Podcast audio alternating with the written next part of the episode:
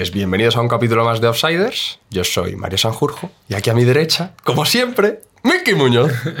Bienvenidos, eh, un capítulo más eh, con aquí mi compañero Mariete. Eh, la verdad que estamos disfrutando mucho, eh, seguimos eh, creciendo poquito a poco, ¿no? Sí. Gracias también a lo que nos decís vosotros. cada vez yo creo que la interacción es mayor entre vosotros y las cosas que hacemos y yo creo que es un poco la idea y, Sí. y nada, seguir creciendo y disfrutando de lo que hacemos. Que Poco a poco le vamos dando más caña a toda la parte de, de Twitch y tertulias. Intentamos subirlo lo máximo posible a YouTube o a, o a Instagram. Y, e intentamos que todos los lunes pues tengáis aquí a un invitado. Y que, y que, bueno, pues que muchas gracias por, por todo el apoyo. Eh, estamos creciendo poco a poco, va bien. Pero bueno, si nos podéis ayudar a compartirlo con los amigos y crecer aún más, pues oye, al final todo esto se retroalimenta. Así es. ¿A quién tenemos hoy? Bueno, pues hoy tenemos a una persona que va a estar muy, muy chulo. Nosotros no le conocimos personalmente y yo estoy convencido de que, de que vamos a pasar un rato espectacular. Tiene una historia con- muy intensa, a lo mejor que de menos tiempo que, que otros que han venido, pero, pero Es- en la que va a haber... Es una persona muy conocida por otro tipo de, digamos, contenido. Pero, no sé si mucha gente lo sabe, pero tiene un pasado futbolístico amplio. amplio y bueno. Que, Sí, sí. Eso, Que ya a lo más de uno le gustaría. Eso, efectivamente, ya lo vamos a ver ahora, pero, pero es muy interesante y por eso lo hemos traído y ha querido venir con nosotros. ¿A quién tenemos? Tenemos a Rubén Sánchez, bienvenido. Muchas gracias, chicos, un placer. Que es uno de los referidos de Josele. José. Bueno, efectivamente. que es una rueda que está dando mucho de sí, ¿no? La verdad que sí. En un primer día decíamos, eh, seremos capaces a lo mejor la gente que dicen, poder traerlas, contactar con ellos, que y yo creo que se está dando bien. Pues A poco ver, a También poco- gracias a que, pues eso, la gente está muy eh, proactiva a, a- a colaborar y a venir y a tener un buen rato con nosotros y eso pues a nosotros no- nos gusta mucho. Pues, Rubén, cuéntanos, ¿cómo empezó todo? Pues es una historia muy larga, muy extensa, que hay que comprimir y no me quiero dejar ni un pequeño detalle. Bueno, darle las gracias a Josele, que os voy a contar de él, es íntimo amigo mío, es como un hermano para mí. eh, estoy, estoy trabajando con él, vamos a trabajar juntos, por eso necesitaba el nivel 3 para, para poder meterme de lleno en toda su faceta. eh, y la verdad es que estoy muy agradecido todo lo que me está ayudando, todo lo que me está aportando. Es un tío con mil conocimientos y aparte como persona es eh, excepcional. O sea, Es no un tengo fenómeno. ninguna queja. Un fenómeno. Y a ver, decidme vosotros, ¿por dónde queréis que empiece? Porque ¿De esto dónde es... eres? ¿De ¿De dónde eres? Tu primer Soy- paso de, con el fútbol, todo. Ah, mis primeros pasitos, pues mira, fue la cantera del mejoreño. Yo soy de Mejorada del Campo y me crié en el mejoreño, donde no quería ver a mi padre, que era entrenador, pero no quería que me entrenase porque la figura de mi padre ahora soy yo, nada más que metiendo presión y presión y presión y presión, pues así ha, ha pasado todo. Después salí al Atlético de Madrid. Atlético de Madrid estuve unos años que también me gustaría, como inciso, algún día si podéis contactar con él y tal, con Borja Resurrección, el hermano de Coque, que me he criado con él y con Mario Suárez en la cantera del Atleti. Estuvimos unos años juntos, marché al Coslada y del Coslada ya empezó mi andadura por el, por el extranjero. Porque tú de qué quinta eres, o sea, ¿qué edad? qué Yo soy eres? 36, yo soy del 87, tengo 36. Y en esa, en la cantera Atleti, ¿con quién estabas? Con Mario Bor- Suárez, Borja, estaba con Alex Fernández, uno que firmó en Perugia, que estuvo en Rayo Majadahonda, Alberto Jiménez, eh, Geray, que Geray creo que estuvo jugando también en el extranjero. Eh, ¿Quién más estuvo por ahí? Es que hace tantos años, pero tantos, tantos años. Bueno, y sí. en esa cantera también he coincidido, en ese, en- no en el mismo equipo, sino en el mismo, la misma cantera.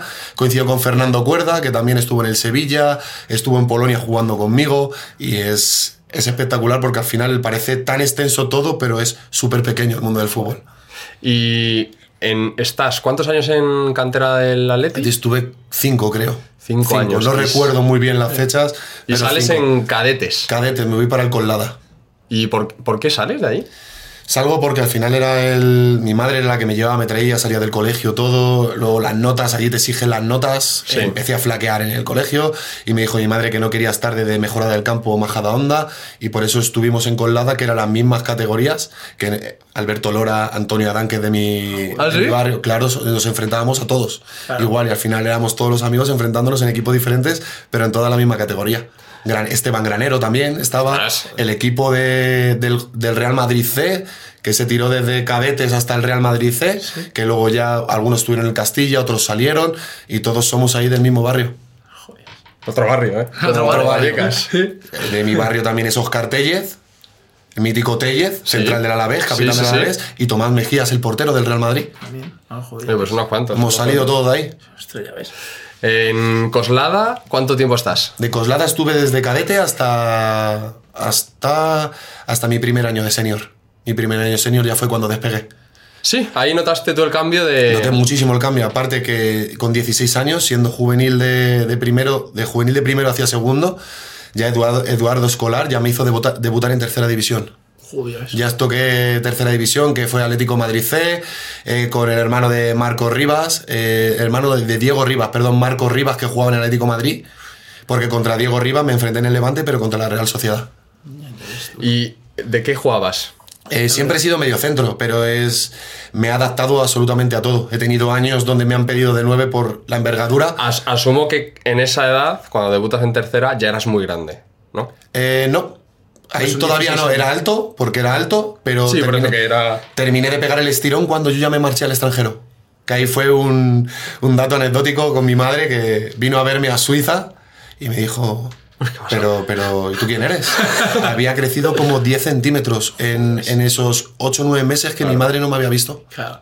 Es que encima te vas a ir justo en una etapa todavía muy temprana que todavía que estás pegando un poco Sí, ese sí, cambio sí. físico. Sí, Sí, sí, yo era siempre el más bajito de la clase. Es una anécdota, pero era siempre el más bajito de la clase. Y ahora estoy si con voy. 1,95. O sea, es que ahora, la gente no que lo ve, nosotros que lo estamos viendo ahora en persona, yo cuando lo he visto, que lo he visto aquí fuera, digo, joder, pedazo de. Yo te lo juro que cuando, cuando le he saludado digo, madre mía, ¿qué es esto, chaval? Pues ya te digo, es así, es todo muy anecdótico, pero el cambio de, de salir de un lado y marchar al extranjero, el cambio es. ¿Cómo es eso brutal. de, de un Coslada que te. Joder, al final Coslada es verdad que está bien aquí en Madrid, pero de irte de un Coslada al extranjero, ¿cómo es ese cambio? ¿Cómo se da? Te tan digo pronto? como la ¿Cómo- mayor. Esto es, o sea, surrealista. Porque estando en clase de tecnología. O sea, estando en clase de tecnología. En bachiller, no me acuerdo si era primero o segundo, porque también he sido un fenómeno, un pieza en el instituto, que si repito, que si tal, que si esto, pues lo de siempre. Y estando en clase de tecnología, en mitad de la clase suena el teléfono. Y claro, sabía. Yo ya barajaba varias opciones de que podía salir algo. Y le digo al profesor que era el director, digo, "Fer- Fernando Alonso se llamaba, o sea, no se me va a olvidar en mi vida. Y le digo, Fernando, tengo que coger el teléfono. Y en mitad de clase me dijeron, ¿quieres irte a Italia? Dice, tienes que irte una semana a probar, como hacía, se hacía antes, una semana a probar, y si cuadra todo, firmamos contrato y todo. Le dije, Fernando, que me piro pasado mañana para Italia. Y así fue, ¿Con qué edad? con casi 18. Ya ves. Casi 18. Hay que echarle pelota. Hay ¿eh? que echarle sin narices. O sea, me faltaban unos pocos meses, aparte que había pasado por un, un problema personal, divorcio de mis padres, que yo me dije, mamá, no te preocupes, que yo me quedo contigo aquí. Ah, y no, desaparecí. Durante no sé cuántos bueno, años. Si te plantea una oportunidad así, Sí, sí, no fue. dices, Y estuve una semana de prueba el fútbol italiano. Ese año tengo anécdotas como jugar contra la Juve, Nedved, Camoranesi, Del Piero, Buffon, que es el año que baja la Juve a segunda por partidos. Sí. Ese año, pues ese año, escucha, o sea, flipando estaba. O sea, tú pasaste. Estuve seis meses, seis meses allí y luego marché a Suiza. Pero ya te digo, o sea, totalmente diferente. Fui a Italia, claro, acostumbrado aquí al fútbol de Claro. España y tal. Madre mía, dije, yo he venido aquí, he venido aquí posín. Ya ves. Flipante. Sí. O sea, la intensidad, los entrenamientos se viven como los partidos, si te tienen que soltar el codo. Y es así cuando tú aprendes a madurar como futbolista. Sobre todo O sea, no te queda joven, otra. claro. Claro. No te queda otra. Eh, oh, Porque ahí. sobrevivir o morir. No te queda otra, pero allí, porque allí que ibas, como a Italia, unas, di- ¿a qué división era? Serie B. Serie B. Serie B de Italia. Pasas de Coslada a Serie B. Serie B. Flipas. Siendo un chaval. A Serie B. Y un fútbol totalmente diferente. Totalmente diferente. Y siendo eso, siendo muy joven, no habiendo vivido ese tipo de experiencias. Y que no, eres una, que no eres una persona madura, No, que, por que al final eso. nunca has salido de casa.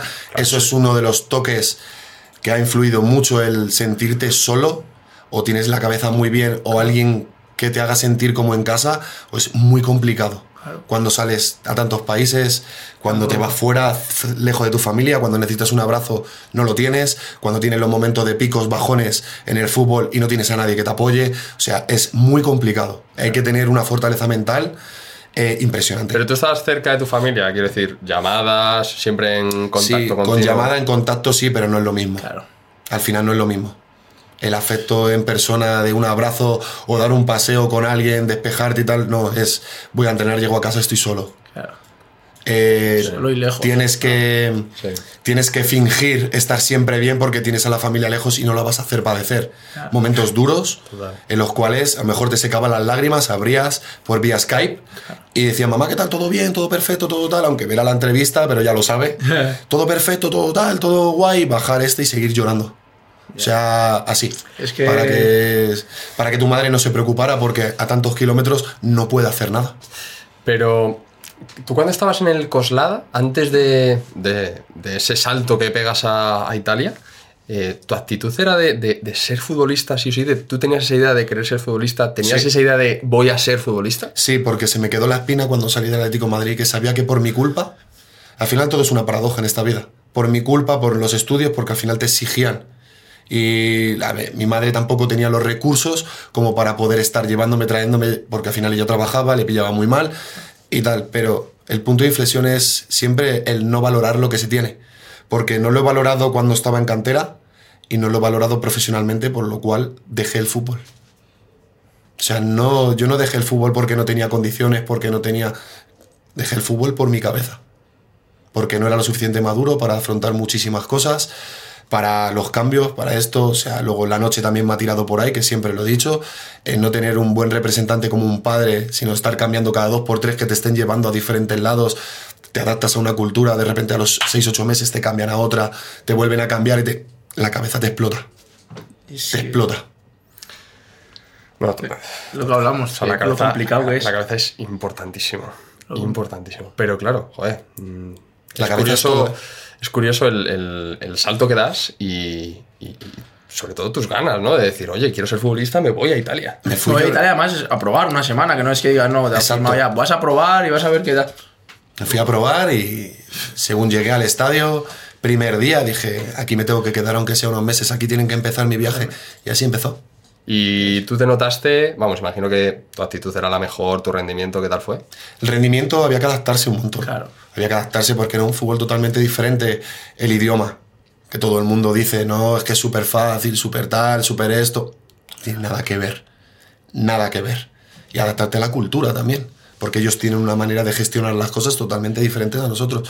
Pero me adapté rápido. O sea, es una paradoja que siempre la gente dice, no, el italiano se entiende, es todo guay, todo. Hablando en inglés, en Italia.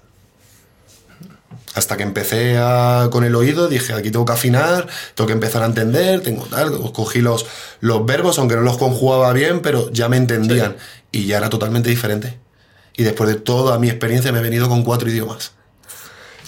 ¿Cuánto tiempo estás? O sea, ¿es- ¿esa temporada estuve- estás entera? No, estoy media temporada, seis meses, y luego marcho a Suiza. ¿Qué tal esa temporada? ¿Debutas en Serie B? Jugué muy poquitos partidos, al final es normal. O sea, sí, tenía chaval. 18 años, es que... eh, por eso te digo, jugué en muy poquitos partidos, pero te digo, experiencia brutal. Sobre brutal. todo, notaste que te sirvió para. Me noté que dije- eh, bueno, esto ya lo, es. Lo noté para decir, digo, aquí o vas fuerte o vas tal, o es que esto es otra, otra liga. Claro. Aparte, tengo una anécdota en Italia, fue espectacular.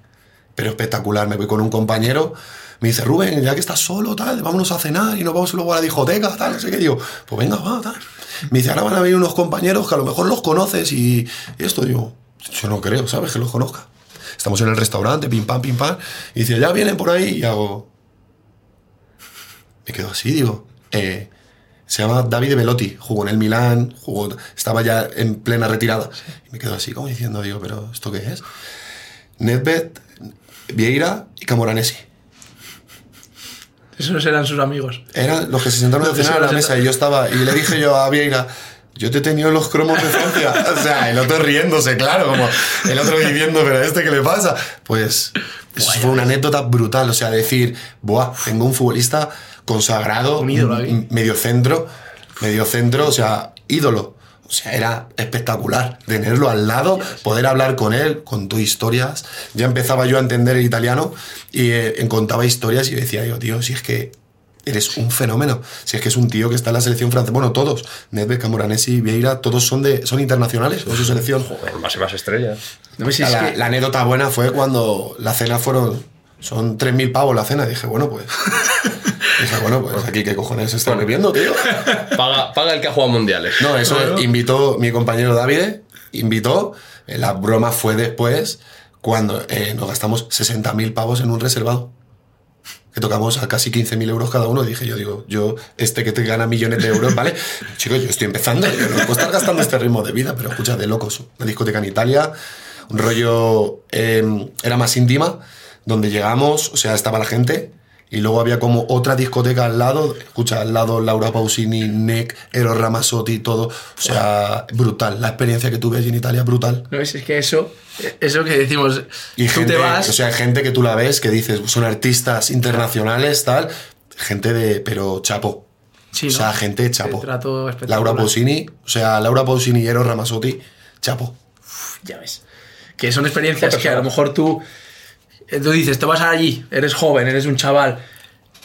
Dices, a lo mejor en el apartado futbolístico estás eh, pocos meses, encima no, pues eso, no juegas mucho, tal, pero si no te llegas a ir, no vives esas cosas. No, si no me te llego a ir a ningún lado, no soy la vives persona que soy a día de hoy. Es que no vives y esas experiencias, eso que cuentas tú ahora, que lo cuentas con los ojos abiertos y decir, una experiencia top, no si, Claro, si yo, no te vas, no yo no estaba vives. flipando. Había Claro. ido a jugar a un equipo y encontrarme con toda esa gente. Claro, yo no estaba acostumbrado a. Cuando luego ya vas firmando en equipos profesionales, va- lo vas viendo, vas viendo normal. Pero es, es espectacular. O sea, espectacular. Y después, o sea, estás seis meses y después. Otros seis meses en Bellinzona. Marché para Suiza. Hay cambio de representante. Que este es un tema que al final es un tema delicado, pero bueno, si me está escuchando algún representante también, pues que sirva un poco para cuidar un poquito más a los futbolistas, no verlos como números, sino verlos como personas. Porque también el, representante es como un padre, al cual tú le pones fe ciega tus proyectos, tu vida, tus viajes, tu cambio de todo. Y ahí es donde empieza mi etapa de cambio de un repre, cambio de otro, cambio otro, marcho a otro lado, me voy a otro, me voy a tal, y es volverte absolutamente loco. O sea, que lo mejor es quedarse un- con uno. Quedarse con uno que no, te... uno bueno. Sobre todo que confianza. Intente ser. Sí, sí, no, que Intente ser bueno, que intente ser sí. competitivo en ese aspecto, que, que haga las cosas bien, pero sobre todo que sea como un padre, que no te vea como un número donde yo voy a cobrar, tal. Al final todo es un negocio, todo se mueve por dinero, porque esto es así. Cuanto más cobres tú, más va a cobrar él, y al final él está haciendo un trabajo que es totalmente respetable, totalmente lícito. Pero hay veces que el dinero a corto plazo sale peor a largo plazo para el futbolista. Y esto es así, porque a mí me ha pasado. Hasta que ya estallé y con cierta edad dejé el fútbol. March, cambié, sigo Sí, con la esta. O sea, te vas a, a me voy Suiza. a Suiza, donde eh, yo ahí he conocido creo que a uno de los mejores futbolistas con el que he jugado, Marco Angelkovic, que vino de la Estrella Roja. Es eh, Yugoslavia, no sé si es, sigue siendo Yugoslavia o es Serbia ahora la, la selección, que Claro, antiguamente sí. estaba en Yugoslavia. Sí. Pero escucha, eh, lo siento, voy a tocar a Dios, pero es que es lo que hay. O sea, no tiene nada que envidiar a Messi. La única diferencia que a Messi lo hemos visto y este chaval no se ha cuidado y no le hemos visto, pero una zurda, o sea, espectacular. O sea, de otro nivel. O sea, tú dirías que es el, jugador- el mejor jugador con el que has jugado. Sí, con el mejor jugador que he jugado. O sea, bestial. O sea, bestial. Pero otro nivel, o sea, yo le veía los entrenamientos y yo decía, digo, es que es- esto es un animal. Por cierto, ese año eh, Lulic, jugué con Lulic y con Adrian Pitt Florin, que después de ese año Adrian Pitt Florin se fue a la Roma con Totti y Lulic ha sido capitán de la Lazio hasta hace poco. O sea, que son compañeros Sí, sí, sí. con los que he mantenido el contacto y todo. Y la verdad es que a día de hoy, pues por Instagram, las redes sociales y tal, sí que de vez en cuando, a lo mejor cada nos X meses nos escribimos qué tal, claro, en italiano, porque él de un país, yo de otro, al final, pero nos preguntamos qué tal, le sigo todo el rollo y la verdad es que muy bien. Mm, la gente no, no, no piensa que en Suiza hay buen nivel, y si lo hay. Mm, Sí, bueno, Son buenas ligas. Ninguno nos había dicho que era en Suiza, yo creo, de los que ha venido. No lo sé. Yo juraría que no. Suiza, la liga, o sea, ahí el Suiza lo que más se conoce... ¿Cómo lo- es? Y, El fútbol es, escucha, hay fútbol de calidad. Sí, ¿no? Aparte hay dinero. claro. Claro. Aparte hay dinero y donde hay dinero, jugadores de calidad Claro, van. claro. Esto es así. Lo que pasa es que eh, no se conoce tanto el cantón francés y el italiano, se conoce más el alemán. Por el Basel, Champions, Europa League y todo eso. Pero al final tocas todo. Allí los estadios son Sí, ¿no? Increíbles. Lausanne, Génova, el estadio de Ginebra, con 50, 60 mil personas. Fue uno de los estadios eh, más bonitos, o algo lo consideraron hace tiempo, los estadios más bonitos, más de infraestructura más, más bonitos. O sea, es locura.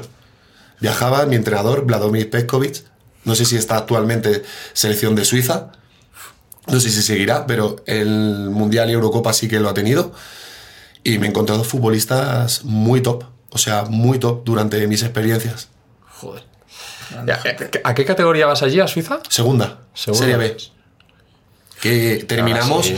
terminamos eh, con el playoff porque allí primero sube directamente y el segundo hace un playoff para subir a primera. Ah. Pues terminamos en playoff, terminamos segundos. No ascendimos, pero sí terminamos, terminamos en playoff. Y el juego, y ahí la gente, que es más, como dices tú, más calidad, físico y tal, habías pasado de Italia, que era todo mucho más físico, ahí en Suiza era... Suiza ya toqué porque era diferente. Sí, ¿no? Ya toqué. campos igual. o- Ya no por los campos, sino como había más diversidad de futbolistas, había Ah, más tocones, claro. más jugones. eh, Lugano, Locarno, siempre ha tenido jugadores. eh, se conoce por el lago di Lugano, el lago di Locarno. Sí.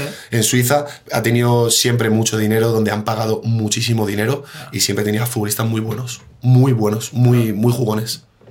Claro, que no era como Italia, un poco. eh, que el fútbol está mucho más marcado. Mm. No, no, a lo mejor Italia está se, mucho se más más gente de, de allí, todos en, los lados. allí en Suiza, antes de, de, de firmar, estuve el periodo de hasta que conseguí lo del club para ir para allá y todo.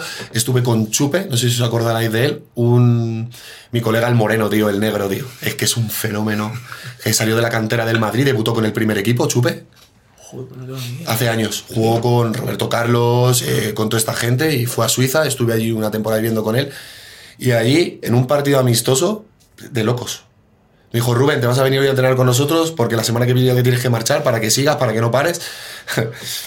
vamos a jugar, dice, vamos a jugar aquí porque Chiasso e, Ita- e Italia está en frontera prácticamente.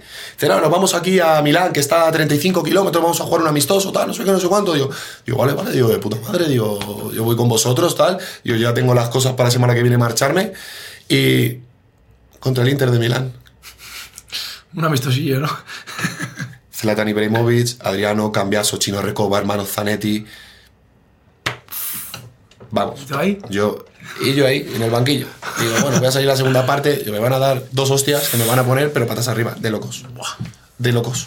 O sea, lo de Adriano en campo es. Fuerte como un demonio, ¿no? eh, y lo de Zlatan Pero eso te iba a decir, has dicho Zlatan Ibrahimovic, tío. Sí, Ese tío un verle- amistoso, un amistoso que tenían porque Suiza tiene parones, no es de seguido como en Italia, tal, tiene parones y increíble. Una locura, ¿no? O sea, increíble. Chino sí. Recoba, o sea, otro igual.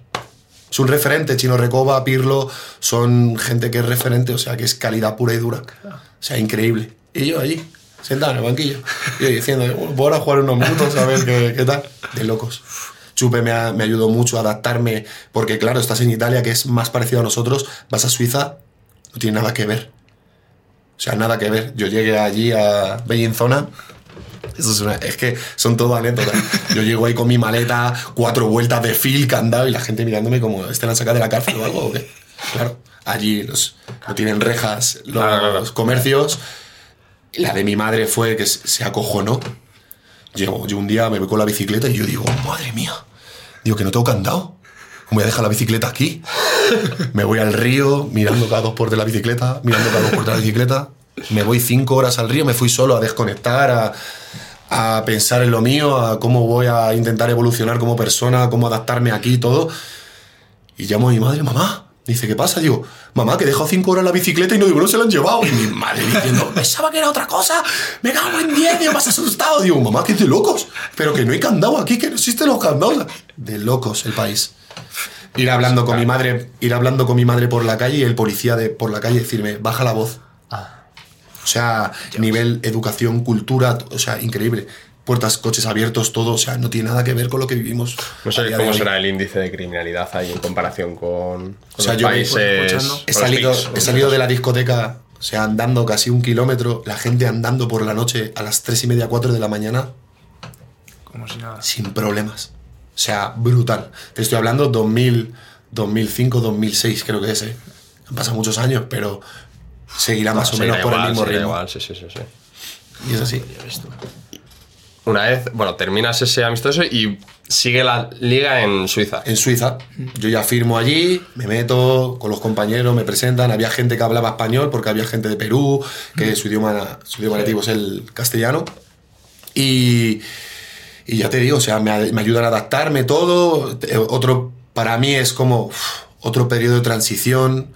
Volver a, después de seis meses que ya me estaba adaptando, volver otra vez a cambiar, nuevos futbolistas, otro ritmo de competición, otra filosofía, otro todo. Vuelvo, sigo, jugué poco también, porque al final los cambios son otros seis, ocho meses lo que estuve. complicado. Vuelves otra vez y otros seis, ocho meses donde vuelas otra vez. No tienes una estabilidad emocional de decir, vale, he terminado aquí, el año que viene empiezo aquí. No. Pero ¿y eso es porque tú dices, como al haber a lo mejor jugado menos y tal, dices, quiero cambiar? No. ¿O porque... Eso es, el- eso es tema de representación.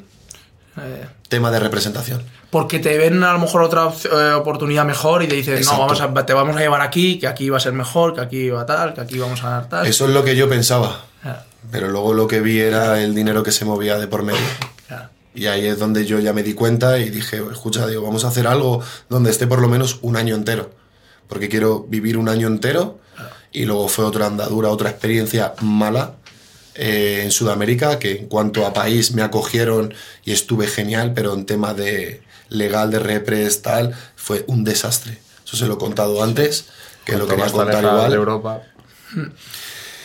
Vengo de Suiza, me quedo unos meses y por julio allí hay torneo clausura y apertura. O sea, va de seis meses a seis meses.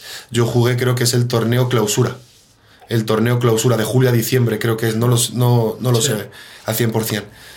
Voy para allá. Primero tuve que firmar un poder aquí para que mi repre negociara allí. Y ese poder se excedió. Porque allí hay dos formas de cobrar. Una cobras allí o el representante es el que te administra el dinero. Porque va con tema de, de sponsor, va el tema de todo, va el tema... Y cogimos unos repres aquí que nos llamaron. Además, yo estaba jugando en el Vicálvaro. El periodo de transición hasta Sí. que salía otra cosa, estuve jugando en Vicálvaro. Y me llamó, el re- no, me llamó un repre, tuvimos una reunión con cinco futbolistas, los cuales eran dos hermanos. No quiero decir nombres porque tampoco lo merecen. Eran dos hermanos, nos llevaron a cinco futbolistas, un portero Roberto, creo que se llama Roberto, que estuvo estuvo en Getafe, eh, otro jugador del Elche, otro cinco futbolistas, nos llevaron, se llevaron todo nuestro dinero y desaparecieron. Nos abandonaron. Roberto creo que fue a Rumanía a jugar, se tuvo que volver. Yo estuve en Sudamérica, me tuve que volver y no sé, el chiquito del Elche, no sé dónde, dónde paró. Pero ahí fue De esas hay, bueno, ha habido y seguirá habiendo, Desgraciadamente. desgraciadamente. Tal cual. Allí empecé con- hasta que llegó el transfer porque tardaba el transfer. ¿Dónde era? Que no sé si lo has dicho. Paraguay. Paraguay. En Paraguay. Me tardaron un montón el transfer, o sea, tardó un montonazo. Y ahí estuve jugando con el filial hasta que ya vino el transfer, ya debuté con el primer equipo, eh, de puta madre con la gente. Pero claro, cuando estás haciendo bien las cosas y preguntan por ti, tu repre no ha gestionado bien las cosas, el 100% del traspaso lo tenía el representante, no daban señales de vida, me apartaron del club. Estuve como tres meses apartado del club. Entre una de ellas porque lié una traca en un derby, perdimos y allí los derbis se viven, no se Sí. viven como aquí, es otro nivel. Y yo solté una bomba en el vestuario de, bueno, chavales, vamos a tomar algo a la discoteca para ir a, para ir a arreglarlo, tal. No, no cuajo, ¿no? Sí, La cuajó, idea, ¿no? Cuajó. Pasa que había un fotógrafo del presidente donde nos estaba esperando. Nosotros pensamos que era la foto de la discoteca. Era el presidente llamándonos a las 6 de la mañana. Yo escondido en el baño. Digo, dime, Presi, que estoy durmiendo. Me dice, ¿durmiendo? Este canal tiene una foto de la discoteca. Eh, allí los derbis son otra liga. O sea, otra liga. Ahí fue donde mi punto de inflexión de madurez empezó a. Me empecé a dar cuenta de, del tema de decir es o maduras como persona o te sigues quedando un crío, porque no sabía gestionar mis emociones en ese aspecto. Empecé a salir todas las noches, llegaba directo a entrenar, volvía a salir directo a entrenar, salir directo a entrenar, o sea, no paraba por casa por, por la- el miedo de, de sentirme solo. Joder, es que es lo que dices, tú es complicado. ¿eh? Tiene- Tienes joven, ¿cuál- ¿qué edad tienes ahí? Cuando 20. Estás, estás diciendo que tienes 20 años y ves que te la prepara este, el representante, el otro. Claro, ahí estuve a punto, o sea, claro, me prepararon el transfer, pero como me apartaron y no se hacían con los repres, obviamente porque eh, desaparecieron, el visado no se arregló. O sea, yo estuve tres meses de ilegal allí. Y doy gracias a la gente del aeropuerto porque al final te conocía, porque eres español, te conoce todo el mundo. Era el primer europeo en estar en un equipo que luego fue Dani Huiza. Joder, Fue Dani Huiza para allá. Y porque tuve suerte. Si no, casi no puedo montar el avión para venirme. Pues claro, total. Vinimos aquí, denunciamos, mandamos burofax, hicimos de todo. No hemos vuelto a saber nada más de esas personas. Te estoy hablando 2006, dom- 2006 2007. Estoy hablando hace eh, 17 años prácticamente. Y se llevaron la pasta de los cuatro. De los cuatro y desaparecieron. Tenían una oficina en Galapagar. Nos presentamos, mi madre se presentó con un primo mío que es, que es sargento de la Guardia Civil. Se presentó allí. No nos hicimos con ellos, pero para nada. Para nada. No, no hemos vuelto a saber nada más de ellos. No, eso lo tenían estudiado al detalle. Estos... Que no todo es así, Pero- pero, sí que claro. tienes que andar con cuidado de Eso es. No, no, claro. dónde te metes. Lo que dices tú también del tema, del tema de representantes, que casi es mejor que estés con uno que tenga confianza, que te puedas ir con él a tomar, o sea, que sea casi amigo, que el hecho de que uno estés cambiando todo el rato, este te vende la moto de que te va a llevar a no sé dónde y te va a hacer ganar no sé cuánto dinero, el otro tal, que eso es al final lo que dices tú, eres un número para él, eres un número, él pone la mano así por detrás, se lleva no sé cuánto y si te pega la patada te la pega. Ahí sí es donde yo tuve, en esta etapa que viene después, fue donde mi cabeza, por pensar en cuando me ofrecieron un repre más dinero, fue donde yo pegué un pequeño, un pequeño latigazo a mi carrera deportiva.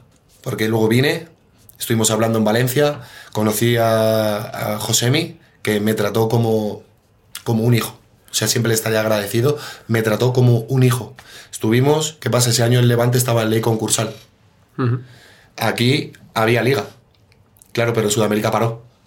Yo me puse a entrenar con, con el Catarroja en Valencia, tercera división.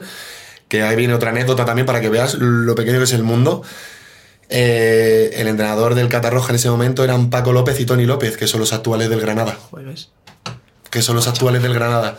Estuve a punto de firmar en Catarroja cuando llamaron del Levante y firmé. ¿Qué pasa? Que estaba en ley concursal. Tenía que salir un futbolista para poder entrar otro. No podía, era todo de que todo va. Si sale uno, entra otro. No puedes firmar más y echar y despedir. Y ahí fue cuando llegué, firmé en el filial. Estuve una semana al primer equipo con Luis García. ¿Cómo te cambia ahí? Luis García Plaza. O sea, además. ¿Segunda? Segunda Con Iborra, Ballesteros, Molinero. Molinero, que es íntimo amigo mío. Eh, eh, Mora, que fue el portero del Oviedo, mitiquísimo. Li- Libero Parry, Pallardó, Chisco Nadal, Joder, esto. Pedro Vega, o sea, todos. Geijo, mítico Geijo, que después fue a jugar a Suiza. Es que ya es segunda española, ¿eh? No, segunda Debuté española, contra, debuté contra el Alavés. Además, no me voy a acordar porque eh, yo estaba ahí en pleno, en pleno aire.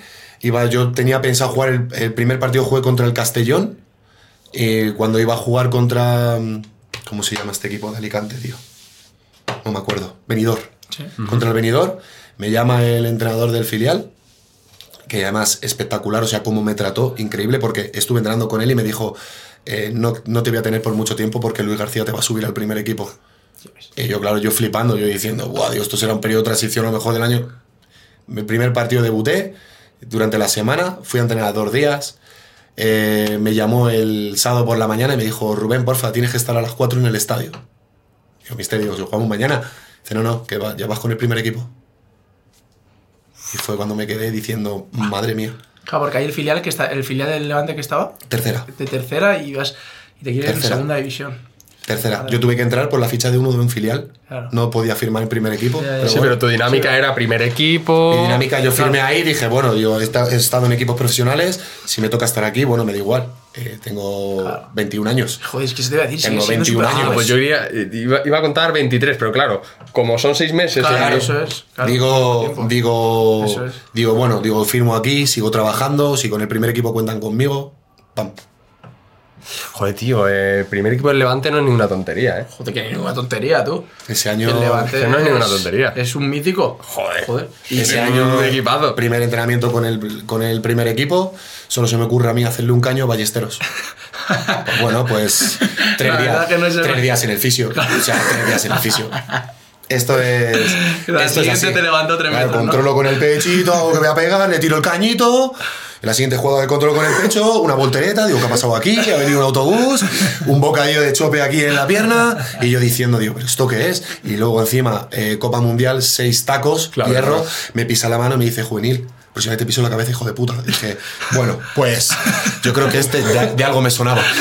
De algo me sonaba, pues así Eh, fue. los compañeros, eh, en vez de decir, oh, dijeron, no, no, hombre, no. La has liado. Y te con ese no, pero- tío. pero a otro. Tal cual. O sea, tal cual. Y luego es Luis García, bueno, Héctor Rodas. Sí. Jugó conmigo. Omar Monterde, que también fue a Polonia.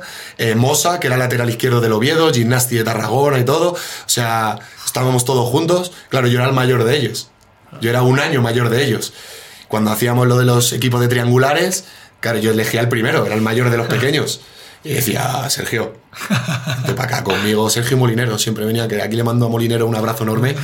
Siempre venían porque es que, madre mía, es que te pegaban hasta en el carnet de identidad. O sea, era A increíble. ver, es que eso ya es, eso, eso es élite, ya estamos hablando de segunda división. con que Iborra, no andan con tonterías. con Iborra muy bien, Claro. o sea, me ha enseñado muchísimo. O sea, ¿Qué era? es- Cuando, est- tú ahí- cuando estaba ahí contigo, ¿era como es ahora, ahora como le ves ahora? Ese tipo de juego, ese... Sí, él, ha, ca- sí. Él, él ha seguido exactamente igual. Sí, ¿no?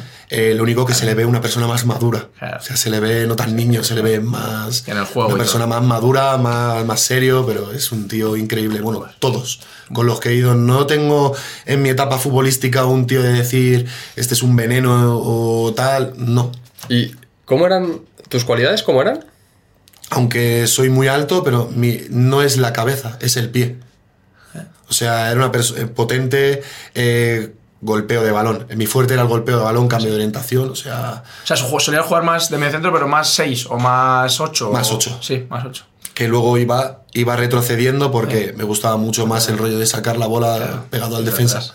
Pero me he adaptado a todo. He jugado en bandas, he jugado de 9, he jugado de 10, he jugado de todos los lados. A mí me daba igual, a mí me decía, Mr. Rubén, quiero esto y esto y esto. Digo, da igual, Mister, yo te lo hago. Lo que me interesaba era jugar. Es lo ¿El, el primer equipo dónde te ponía? En de Delantero. Primero con Luis García, delantero. Guay, ya ves. Marqué dos goles además con el primer equipo.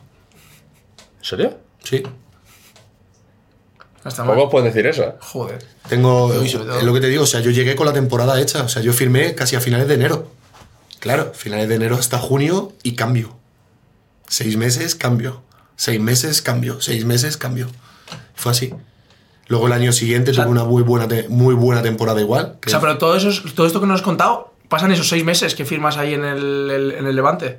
Todos esos seis meses. En cuanto a la Real Sociedad, eh, contra el Córdoba, contra el Aves, eh, Las Palmas. Pero, Increíble. tío, y qué, qué cambio para ti, ¿no? De, de personal, pe- de decir, estaba hace un año o bueno, meses en, es- en Estados Unidos jodido de narices porque estabas apartado y tal, y ahora estoy aquí eh, Ahí, tocando. pe- ahí pequé yo. Del Levante cuando salí pequé yo. Vino un repre que quería, me, me ofrecía pasta, me ofrecía otras condiciones, me ofrecía tal, y no vi el largo plazo, vi el corto, porque era lo que yo estaba viviendo. Claro. Y vi, dije, bueno, pues voy a por dinero, y ya está. Y fue cuando bajé de segunda A, Luis García contaba conmigo. Es que es muy loco. O sea, Luis García estás- contaba conmigo, o sea, en los periódicos que tengo en casa, rollo las condiciones que tiene, pero tiene que centrar la cabeza, tiene que ser. Es que esta anécdota la tengo que contar. Esta José Le- cuéntala. si no, José le me va a matar. Firmo en el Levante y cuando voy a entrenar el primer día con el primer equipo, eh, a los 30, 40 minutos, vomitando en la banda. Y me viene el mister y me dice, Rubén, ¿qué te pasa? Y yo no sé, mister, digo, los nervios de volver al país a jugar y tal. Me dice, ¿los nervios? Si te han visto hace un rato saliendo de la discoteca, digo, no, mister, me he ido a desayunar. de locos. Pero tío, O sea, de locos. Sí. O sea, esto lo contó el cabrón de Rafa Mora, lo contó en Sálvame porque la sabía, porque él es de Valencia y lo, y lo sabía. Y la verdad es que de locos. O sea, Pero de locos. ah, en tus primeros entrenamientos, antes de ir a entrenar, ¿te la pegas tropical en. Sí, sí, tal cual. Tal cual. Tal cual. Pero, tío. Y fui a entrenar y ya, tuve que achacar a que eran nervios, que tenía esto. Además, que Sí. estaba el desayuno como una centrifugadora. Estaba diciendo después de las 20 copas, eh, escucha, le han metido comida aquí, esto, esto no funciona.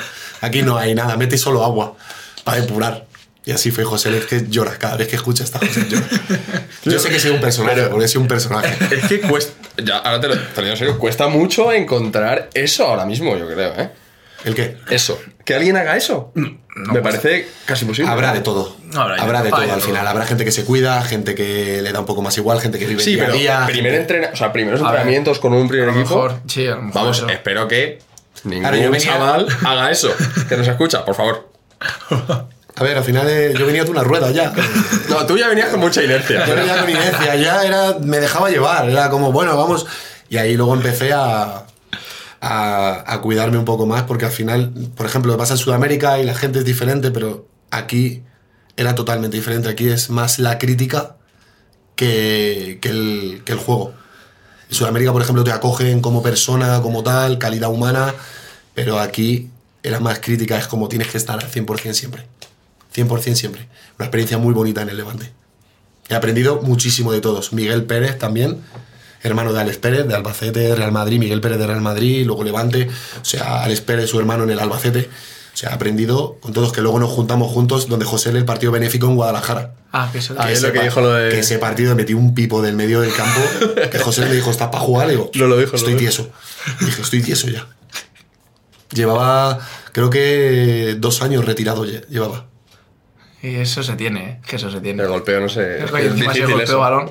Joder. Por eso te digo, después fui a un Tiñén, donde hicimos... eh, Esa es la decisión que dices tú que, te equivocaste de Sí. decir, voy a mirar. todo esto, todo lo que estoy hablando, todo es cambiando de representante. O sea, que he podido tener en, en cuatro años de mi vida cuatro representantes y ahora va el quinto. Claro. Y esto sucesivamente. Sucesivamente. Claro, O sea, Pero, joder. Eh, ¿Y quién te llevaba la... Cuando, imagino que tú estás eh, esos últimos seis meses con Levante, alguien tiene que negociar, oye, a este chico no lo que- queremos quedar o no. Sí, o le sí, queremos que- para el filial. querían, quedar, o- querían quedarse conmigo. Luis García contaba conmigo en el primer equipo. Lo que pasa que con la ley concursal ofrecían cierta cantidad, que a mí, por ejemplo, me valía. Pero llegó un representante, 21 años, dulzando la oreja, vente, que aquí vas a cobrar, que vas a jugar, que vas a tal, que esto, lo otro no importa, que bajes una categoría, que eres sub-23, que tal, que no sé qué, no sé cuánto. Y ahí fue cuando yo hice focus en el dinero y me equivoqué. O sea, te vas a un Tillén pensando en que... No me, equivoqué, no, me equivoqué deportivamente, me equivoqué por hacer caso a ese repre. Ya. Porque Ontiñén me acogió, estuve un año muy bueno de aprendizaje, donde fue un año muy duro, que fue el único, el único año de mi vida donde he jugado un estilo directo, o sea, directo de 9, directo, Jugando tú de nueve. jugando de 9, Nueve y- Ostras. jugando de 9, directo, o sea, totalmente un año diferente a todo lo que he tenido, a todo lo que he tenido. Claro, o sea, Y- basaba, el e juego basaba hicimos- en, en ti. El juego se basaba en ti, en balones ahí a. E hicimos, eh, claro, yo ahí tuve una época de rebeldía, donde yo no quería este tipo de juego porque no estaba acostumbrado. Salía, entraba, salía, entraba, salía, entraba, salía, entraba. Y al final hicimos el playoff. Nos ascendimos, el Alcorcón fue el último partido, donde nos ganó 3-2 aquí en su estadio, y fue el Alcorcón el que ascendió a segunda. Ya ves. Eh, ¿Qué Alcorcón fue? Pues no lo sé. ¿Algunos A lo hay- mejor un- tú. Puede ser lo de Dontillén, ¿no? ¿El de Borja? Sí, Borja Gómez. ¿Borja fue contra Dontillén la última? Borja Gómez. ¿Dónde jugáis la vuelta? aquí. Jugamos aquí primero, en Madrid? allí- primero allí 1-1. Sí, Y no, luego a- y luego aquí- El que dice que la última, la última jugada que se va por la escuadra, el, un, un rechace de un córner. Minuto noventa y tantos, creo que fue. Que nos pitaron un penalti también en el 90, 91. Algo, puedo- algo ¿Puede ser? decir. Algo puedo decir. Puede Lo ser. buscaremos. Sí. ¿Puede ser? O sea, que quedasteis a un partido. A un. O sea, fue el último partido A un para gol, subir. A un gol. un gol con un 3-3 nos valía para subir a nosotros. Buah, pues Porque esa- había dos goles fuera de casa, que antes sí era lo de casa. Eh, no sí, sí, sí. Eso sí que te venía. Y el subir a segunda división. Y ahí sí que a lo mejor sí que te queda ya. Porque encima. Tenía otro año de contrato ahí. claro. Tenía otro año de contrato, pero no, marché a otro lado, fui para Gandía. Estuve, ese, lo jugué absolutamente todo, por quitando dos lesiones, cuatro o cinco partidos, lo jugué absolutamente todo. Luego Volví a marchar al extranjero. Vine. ¿Al extranjero dónde? Este, ¿Dónde fue? ¿Dónde fue? Es que con las fechas, con las fechas y los Ya, movimientos, sí. ¿dónde fue? Hungría. Por- ah, un- Hungría fue poco, Sí. fue poco tiempo porque no me adapté allí. O sea, no me adapté. Las condiciones que me ofrecieron cuando llegué allí no eran las mismas. Me volví. Usted firmé en Coruso en segunda B y luego marché a, a Polonia. Y Polonia fue el, el, último, el último país. O sea, eso. eh, ¿Cuánto estuviste en Coruso? En Coruso estuve media temporada, lo que te hablo. Medias temporadas, medias temporadas y luego en Polonia estuve casi un año entero. Buah, es que Y ahí fue cuando ya exploté. Eh, dije, no quiero más el fútbol en mi vida, no quiero más esto, no quiero estar para arriba y para abajo. Y Joder, es que son muchas vueltas, ¿eh? Muy poco tiempo, tío. Polonia muy Y bien sobre todo que no terminas de. Eso, de sentarte sentarte. en un sitio. De decir, joder, aquí estoy a gusto, aquí me quedo uno o dos años, no sé. Y no terminas un al poco de final también- definirte. al final también el- los cambios también es parte mía. Sí, culpa bueno, sí, sí, sí, que no. de, de no autoexigirme, de saber lo que puedo dar y no querer adaptarme, querer hacer lo que me sale de los cojones, las cosas como son, eh, no tomar decisiones maduras, porque no tienes esa madurez todavía suficiente como para decir, eh, vamos a ver un proyecto, va, no, va viviendo el día a día, va viviendo el día a día, porque piensas que no se va a acabar, Claro. pero el fútbol se acaba en un momento u otro. Pero tú ibas huyendo de un lado para otro. O sea, realmente ibas huyendo de un lado para otro. Porque No, ocho huyendo. meses. Huyendo no. Iba, quería yo vi- vivir todas las experiencias que pudiera vivir en toda mi carrera deportiva. Lo que pasa que no han sido todo tan bonito como parece.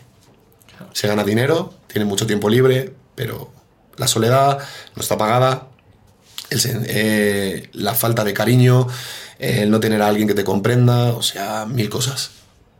Joder, que te, Hubo, un- hubo cuando yo me marché a Polonia, cuando yo me marché a Polonia, o sea, fue 2000, 2000 finales de 2011, principios de 2012. Sí, puede ser por fechas, puede ser por ahí. de Por fechas puede ser, sí. Eh, yo ahí sí huí, pero por problema personal. Problema personal. Vas a Coruso, estás seis meses, que es segunda B, imagino, Sí. y te vas a Polonia. ¿A dónde? ¿Segunda A? Me fui a, pri- me fui a primera, A primera. Que, ¿cómo se llama? Gliwice, se llamaba el equipo. Que ahí donde Gliwice, que estaba Fernando Cuerda, que te digo que coincidí en Polonia. Rubén Jurado, eh, Borja Jurado, Rubén Jurado, Borja Jurado, Borja Jurado del Cádiz, del Getafe. Coincidí con ellos, de puta madre, y cuando iba a firmar, vuelta a lo del repre. El repre pedía más dinero, el club decía que no, me tenían a expensas, que sí, que no, que sí, que no, que sí, que no. Al final buscamos otra opción y fui a Sandesia, Sandesia Novi Sącz, Allí otro en, equipo, allí en, en Polonia. Polonia. ¿De primera o de segunda? De segunda. De segunda. Sí, bueno, porque ya también segunda. Equipo en actualmente en primera división. Es la primera. ¿Y qué tal en Polonia? Muy Estás bien. un año. Estoy casi un ¿Estás año, nueve meses. Ahí el fútbol, gente. El fútbol fue una locura. Primer partido que jugué, a los 17 minutos quería pedir el cambio. Porque era una auténtica locura. Muy físico. Muy físico, no había coberturas, no para arriba, para abajo, para arriba, para abajo, ida y vuelta, ida y vuelta. Y yo decía, digo, madre mía, miraba el marcador, 17 minutos, y decía, esto no es normal. Mira que tú eres un, eras un tío. Digo, pero, eh, digo, tú dame la bola y paraste un poco, ¿sabes? Digo, porque. O sea, paraste un poco. muy correcalles, muy desordenado. Sí, Claro. No esperaban. pero allí increíble. 50, 60 mil, 70 mil personas en el estadio. Buah. Lo viven allí, ¿no? Y eso locos. segunda, tú. Qué guapo, tío. Eso sí que vive el fútbol. Mm, mucha gente ha pasado por aquí que está en Polonia. Sí. Es, Bueno, y es- también conocemos también Sí, gente- que amigos que conocemos, que está allí. Sí, es como un, un sitio, un país Escucha, es al que va mucha gente de España. Yo tío. cuando fui Buah. directamente a Polonia, este equipo que te dije, que luego al final, por el tema de representación, no, yo me, me hospedé para hacer la pretemporada en Givino, que es donde hizo la selección española lo de la Eurocopa en Polonia. Hizo ahí la concentración. Yo estaba en la habitación de Silva. O sea, estaba el complejo, estaba con cada foto de... Adornado fue cuando ganó la Eurocopa. Que fue Polonia, Polonia y... Fueron dos países, ¿no? La Eurocopa, Yo Polonia no y me Austria. No me acuerdo. Yo no me O acuerdo. algo así, no lo sé. Buah. Que hace tanto tiempo que por eso te digo, las fechas, no, pero- las fechas se me van. Y ya te digo, Polonia muy bien, muy bien. Jugaste. Jugué, Te me lo- divertiste, me, estuviste divertí, bien. me lo pasé de puta madre, anécdotas para contar. El, a, a los tres meses, en más, hay una entrevista que tengo en polaco, en internet, que luego la voy a pasar para que la veáis. Pero en polaco. Polaco, hablando polaco. hablando polaco. Hablando polaco. O sea, hablando polaco. ¿Pero que aprendiste a hablar polaco ahí? o? Tres meses empecé a chapurrear el polaco, era mi cuarto idioma. Empecé a chapurrear el polaco porque allí sí que te voy a decir una cosa. Allí cuando llega al vestuario, o sea, o te adaptas a su cultura o no. Era, ¿qué tal? El chest. Ese es el saludo, es hola, ¿qué tal? Y cuando llegaban a mí, como no hablaba, me saltaban. Y así fueron mis primeros meses ahí. O sea, no me traducían, no tal. O sea, era como, vienes, te adaptas. No hay otra. No hay otra. y al final vas. dije, pues por mis cojones voy a hablar polaco. Digo, y luego te voy a hablar en castellano para que no me entiendas. Te voy a Escucha, insultar me lo pasé, para que no y me lo, pasé, me lo pasé de puta madre allí. Fue una experiencia muy bonita. El, el- es ahí fue ya el superarse, decir, cuarto idioma, el polaco, uno de los idiomas más difíciles del mundo, de los más difíciles. ¿Con qué edad estás ahí? ¿Con 20? 24, creo, 24, 25. Ya ves, chaval. 20 Sigue no, siendo- miento, 25. 25, 26. Es que sigue siendo súper joven. 26 porque cuando ya volví a España hice los 27 fue cuando dejé el fútbol. Muy joven, tío. Joder, es muy joven. ¿Es así? Sí, sí, sí. Y bueno, No, no, iba a preguntar que acaba. Estás un año. ¿Y qué pasa? Dejé el fútbol. Dije, no quiero saber nada más del fútbol. pero ¿y cómo? Sí, pero y habías dicho que era una temporada que habías estado bien, Sí, te había pero, gustado, había jugado, había pero estado. mi cabeza ya estaba en dónde voy a ir, dónde voy a caer, dónde voy a estar, cómo me van a tratar, cómo tal. Ya llevaba esa fatiga en la mochila y no quería más. O sea, dijiste, tu cabeza dijo basta, ¿no? Mi cabeza dijo, basta, basta. Aparte que ganaba fundía, ganaba fundía, ganaba fundía y no era... O sea, en. Y 20 28.000 euros en multas pagué en Polonia. Sí, no. La anécdota una de José le fue la más cara. Guacha, 28 eh, o sea, que tu, tu ritmo se mantuvo. Claro. El ritmo se Tu ritmo de, de salir, de vida, de disfrutar, de, no. Allí varias veces la anécdota esta de José le fue del de escándalo. Teníamos que estaba el aeropuerto cerrado por, lo- por, el, por la nieve y teníamos que ir en autobús, ocho horas de autobús. Claro. Claro, En los, en los aeropuertos cerrados, pues tienes que ir en autobús. Digo, pues, como vamos a hacer ocho horas de autobús, digo, pues voy a salir y voy durmiendo en el autobús. Estaba con los colegas. Dice, le digo a uno de ellos, ¿qué hora es? Me dice las seis y media. Se me pasó todo. Como las seis y media. Las seis y media, digo, no puede ser. Se había ido el autobús de concentración. Y yo diciendo, madre mía, ¿ahora qué? Y estaba la jefa de prensa con nosotros. Y le dije, claro, había que hacerse amiga para que no sabían todas las cosas que estaban liando por ahí, ¿sabes? Pues le dije, digo, ¿te toca llevarme? No, digo, ¿te toca llevarme? No puedo estar sin ir al partido, ¿estamos locos o qué? Madre mía. Esa fue la de... Pero ¿y qué dijeron? Iba, ¿Que iba- no, no, llamaron y cuando no salieron, me presenté yo como dos horas y media antes de, de- de la concentración. Ah, bueno, claro. Madre mía, la- él estaba así. La- las cámaras de hoteles que son las de la entrada que es fija. Fíjate cómo llegué, que yo me puse así al lado de la esta pensando que la cámara se movía. O sea, José Les que llora con esta. Y yo eh, detrás de la columna mirando y pensaba que la cámara se giraba allá y yo metiéndome como, como James Bond, metiéndome para dar. Ángulo muerto. Llega el de la recepción, me da la habitación, subo, me lavo los dientes, tal. Y me toco a mi compañero y me dice, digo, ya está. Me pego, oh, y a los cinco minutos. Digo, buah, el mister, chaval. Digo, el mister. Digo, a ver ahora. Abre la puerta, digo, mister. Digo, y dispatch. Digo, me he quedado dormido. ¿Te has quedado dormido? ¿Qué hace con el móvil? Y se me ve en un vídeo una discoteca de noche.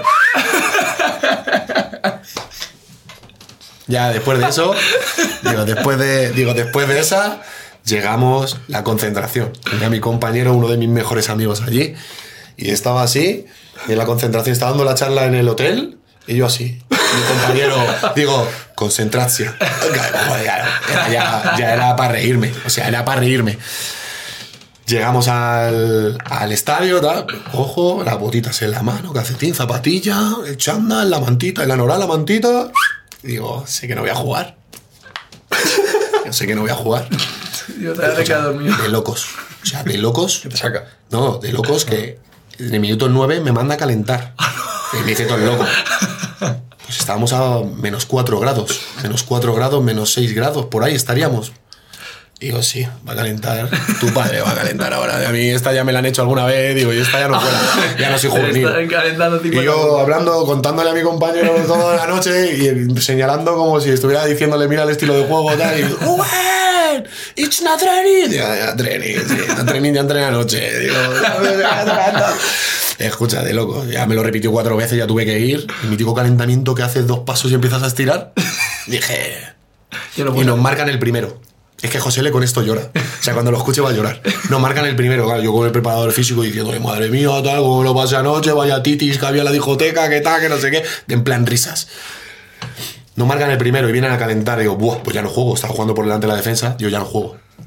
Y yo sin calentar, ¿eh? Estaba tieso, pero tieso. Estaba, o sea, estaba recuperando la resaca. O sea, y me pongo en esto y escucho en 78, 77, 78, Rubén. Y digo, digo, no creo. Digo, este hijo, digo, este es un cabrón, digo, que me quiere meter con perdiendo 0-1 para hacerme la cruz. Rubén, y este no, no, no, no, me pongo a calentar así un poquito de extranjero. Rubén, y ya voy para allá. Tenía, no entendía nada. O sea, ya mi cabeza estaba explotada. No entendía ni el polaco. O sea, fíjate que ya esto es del final. Que ya lo hablaba fluido y lo hablaba. O sea, momento me estaba dando la bota. Y digo, uh, digo, digo eh, tres, resumen. Digo, ni resumen.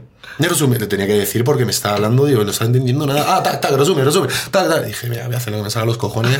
Porque este partido es. O me corono o me hago la lápida. Primer balón que toco, tiro un caño. Y dije, uy, cuidado hoy, eh. cuidado, cuidado Dije- que todavía me. Cuidado hoy. Pongo a tocar, tal. 79-80 pidan una falta. Claro, voy para allá y le digo al capitán, date una vuelta. Castellano. Luego digo, ich. Digo, date una vuelta. Tal cual, ¿eh? Y se escucha el banquillo. "Rubén". Y así, hombre, ahora me sacas aquí con 0 con, con 1-0 y tal. Ahora falta 1-1. O sea, Me voy corriendo para el mister. ¡buah! Todo el equipo. El equipo no daba crédito como diciendo, es que no es posible. ¡Oh, le cojo, le, pa, le pego un cabezazo al mister. ¡Me cago en Dios! ¡Vamos! ¡Vamos! ¡Vamos! Dije, mi partido. Digo, Hoy es mi partido. Pero mi partido total. Llego, controlo, tiro un sombrerito. Jugándomela con el portero solo. Delantero, sombrero. O sea, ya el rollo de me, la suda todo. Jugando tal en la banda, tal, otro cañito. Y yo escucho, Rubén. Digo, ya está, mister, todo con corto, tal, no sé qué, no sé cuánto. Minuto 89.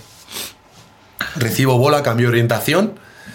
Teníamos un zurdo que era eléctrico y un escándalo de calidad, pero escándalo. Wojtek se llamaba. Le doy la bola, centra, tal, la gira, la, la giramos. La voy a girar y digo, no, aquel no. La vuelvo a girar otra vez al lado, centra, remata el defensa y como cuando eras pequeñito que te tiran los balones así de Ah, borde sí, del área, perfecto. lo primero que pasó en mi cabeza, no creo, Doblete. doblete. Y ahí fue otra vez, cogí al mister, le pegué, zarandeando a todo, papá, no sé qué. De, de risas, compré unas cervezas para irnos en el, en el autobús, para celebrarlo, Para las 8 horas de vuelta. para las 8 horas de vuelta y tres semanas en la grada, comiendo pipas. No te creo. Pero si has hecho. Da igual, al Claro. final era la falta de respeto. Sí, ¿no? Sí, claro. La falta de respeto. ¿Y la multa? La multa vino a final de temporada, cuando el sobre no tenía lo que tenía que llevar. Y ya empezaron a descontar todo. Pero es que luego hubo otra que me dice el mister, Rubén, ya, es pocoña, me es tranquilidad, es pocoña. Y digo, ya estoy tranquilo, mister, ya estoy tranquilo. Me voy a, por la noche a la discoteca. Estaba además con una chavalita allí. Estábamos hablando así, buen rollo, tal, no sé qué, no sé cuánto. Y de repente me tocan aquí. Y ya, y veo a ella que hace... Me tocan aquí, y yo, "Ah, ah", me tocan aquí, miro, el mister. No te creo. Y yo diciendo, digo, mister, ya me iba a casa. Ya me iba a casa, mister. Digo, ya me iba a casa, ya me tiraba para casa.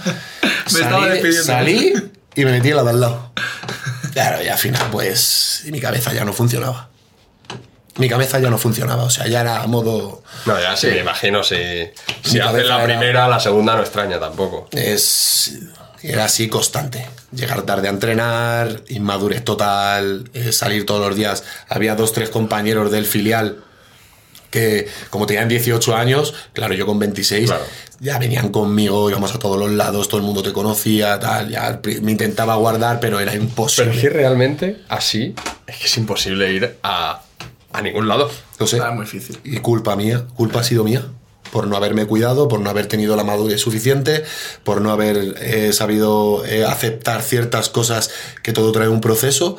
No, era impulsivo. Era una persona. sea, que ahora, evidentemente, nos reímos. eh, gracioso la, historia, pero Pero escucha, ellos en son parte, todo anécdotas que son súper graciosas y. pero en parte dices, joder, ahí hay un talento que evidentemente pues no sabemos Sí, que se podía a lo mejor haber- eso aprovechar, a aprovechar. dónde podría haber llegado, ¿no? Ese es lo que siempre me ha quedado ¿Cuánto, ahí. te- cuánto tiempo te podrías haber mantenido Dejé el- jugando dejé el y no dejarlo además- con 25 años? Fue dejé el fútbol. Además, esa temporada cuando yo vine de Polonia, ya me di cuenta que el fútbol se había acabado. Porque estuvo el Jerez, que estuvo en segunda, iba a firmar y hubo varios clubes también que clubes que iba a firmar y no me querían porque sabían de mis salidas nocturnas. Y ahí fue cuando mi cabeza explotó. Mi cabeza explotó y dije, se acabó el fútbol. Y estuve como casi un año en depresión. Porque era siempre lo que había hecho y no concebía mi vida sin hacer lo que siempre he hecho. Era como cambio de vida. Claro, tú estuviste. Imagino que lo dejaste por diferentes eh, motivos, ¿no? Es decir, mira, tanto ya no me personales, dar vueltas. tanto personales como profesionales. Es más, es como el, el fútbol me ha abandonado por no haberlo cuidado. Es la frase que siempre he utilizado. Claro. Fútbol te abandona cuando no lo cuidas, cuando no valoras lo que tienes. Es como nada, igual el año que viene voy a otro lado, el año que viene tal, o voy a cobrar tanto, o voy a despilfarrar, o voy a esto. Bueno, el fútbol no se casa con, con absolutamente No, nada. y sobre todo que también tú te vas desgastando también, porque tú Pero te desgastas también por el entorno. Sí, eso sí, no sí. lo hemos hablado, pero el entorno de cuando yo estoy en el extranjero, los colegas de aquí solo te quieren cuando vienes para pagar todo. Las vacaciones, discotecas, reservados, tal. Cuando luego te marchas, no hay nadie que te pregunte durante el año, ¿qué tal Rubén? ¿Cómo vas? Claro. Eso es muy difícil también. Cuando empieza tu círculo que todo el mundo se arrima por interés. Lo he vivido con el fútbol, lo he vivido con la televisión, lo he vivido currando de noche, lo he vivido teniendo mi negocio, mi coctelería. Se vive a, a diario. Que parece que la gente es... Y esto la verdad, me suda la polla lo que digan, porque es que me da igual. Parece que la gente es todo de puta madre, estoy aquí para lo que necesite, estoy a tal. Mm, Voy a hacer un porcentaje de un 80%, siempre hay algún interés de por medio. Muy ver, poca es- gente da todo sin esperar nada a cambio. Es, es algo natural. eh, Totalmente las lícito. cosas son así, quiero decir. A ver, mm, yo siempre digo lo mismo. eh, yo dejaría morir a toda esta sala por, por mis padres. Y todos lo haríamos. Hombre. todos tenemos nuestros intereses y. Pero hay intereses- Y, hay, y hay rangos de interés que, que siempre los vas a, vas a sacrificar a gente. O sea, eso. No, no hay ningún problema, es algo natural. Sí, pero el problema es cuando no haces focus bien en las cosas, en lo que te rodea, que eso es muy importante para un futbolista también, el entorno con lo que te rodeas. Tienes que hacer muy bien el focus, de ver qué focus, si tienes focus negativo, focus positivo, focus de interés, eh, cosas que te lastran, pero no te das cuenta. Porque todo jiji, jaja, todos somos super guays, todos somos tal, pero cuando empiezas a hacer focus con ya una experiencia, y lo tengo a día de hoy, cuando alguien se arrima, no, depende cómo me hable, ya sabes de qué palo puede ir. Al final vas haciendo un focus diferente, pero eso te lo da la experiencia. Cuando estás en pleno auge, eh, te quieres la palmadita en la espalda, yo estaba aquí arriba, que es lo que hablábamos antes, yo estaba arriba, buah, fútbol profesional, tal, me dedico a esto, dedico a lo otro, iba de, de killer, y la vida te hace, pum, te pega una hostia inmensa que, que te hace no estar en la tierra, te hace estar en el menos dos. Y ahí es cuando ya empiezas a valorar otro tipo de cosas y empiezas a hacer focus en otro tipo de, de, de situaciones, empiezas a hacer focus en ciertas situaciones, pones otra atención que antes no la veías. Es que claro, tú, tú vivías a todo, a todo trapo, tío. A todo trapo. Es que no, no, no te, no te puedes dar No me cuenta privado, de esas cosas. No me he privado de nada. Claro. De nada. Pero yo lo que me empecé a dar cuenta cuando ya viajé la segunda vez al extranjero era, hostia, ¿y los amigos, tío. Aquí te quieren todos cuando vienes, pero tío, durante el año un mensaje de qué tal o... Que estaba el Messenger, el mítico Messenger. Coño, que estás chateando con mi madre, puedes. que estaba chateando con mi tito Simón, que estaba... eh, Hola, ¿dónde están los colegas? Y eso es así. Y ya con la, con la televisión ha sido mucho peor. eh. Ah, me imagino. Mucho peor. Pero, o sea, tú dejas de. Vuelves de Polonia y ya las botas apartadas. O sea, ya- Estas fueron las últimas. Estas, estas son las últimas. Estas son las últimas. Y no vuelves ni a intentar. Nada, no quieres saber nada más de fútbol. Jugué media temporada en Vicálvaro, tercera división, pero como estaba trabajando de noche, eh, dije, no quiero jugar más. No quiero jugar más, no me hacía feliz. Y cuando algo no te hace feliz, ahí no es. Por mucho que duela el cambio. Y estuve casi un año, a ver, no depresión de esta de, pero sí ubicándome. El momento este de, me tengo que volver a ubicar a mi vida, ¿sabes? Antes de... Todo lo que era que tu encima- vida que ha encima- desaparecido. Encima lo que he ganado, no he ahorrado nada. No, claro, claro, claro. Exacto. Ahí es donde tienes que volver a ubicarte, pero escucha. No cambio nada de, de lo que he hecho porque gracias a Dios soy la persona que soy. Estoy muy orgulloso de los valores que, he tenido, que me ha dado mi madre, de lo que he adquirido con mis experiencias y no cambio absolutamente nada. Me si me dice alguien ahora mismo, dieras marcha atrás, ¿volverías a medir lo mismo? ¿Volverías a hacer lo mismo? Lo volvería a hacer. Pero tus consejos no serían los mismos. O sea, no darías.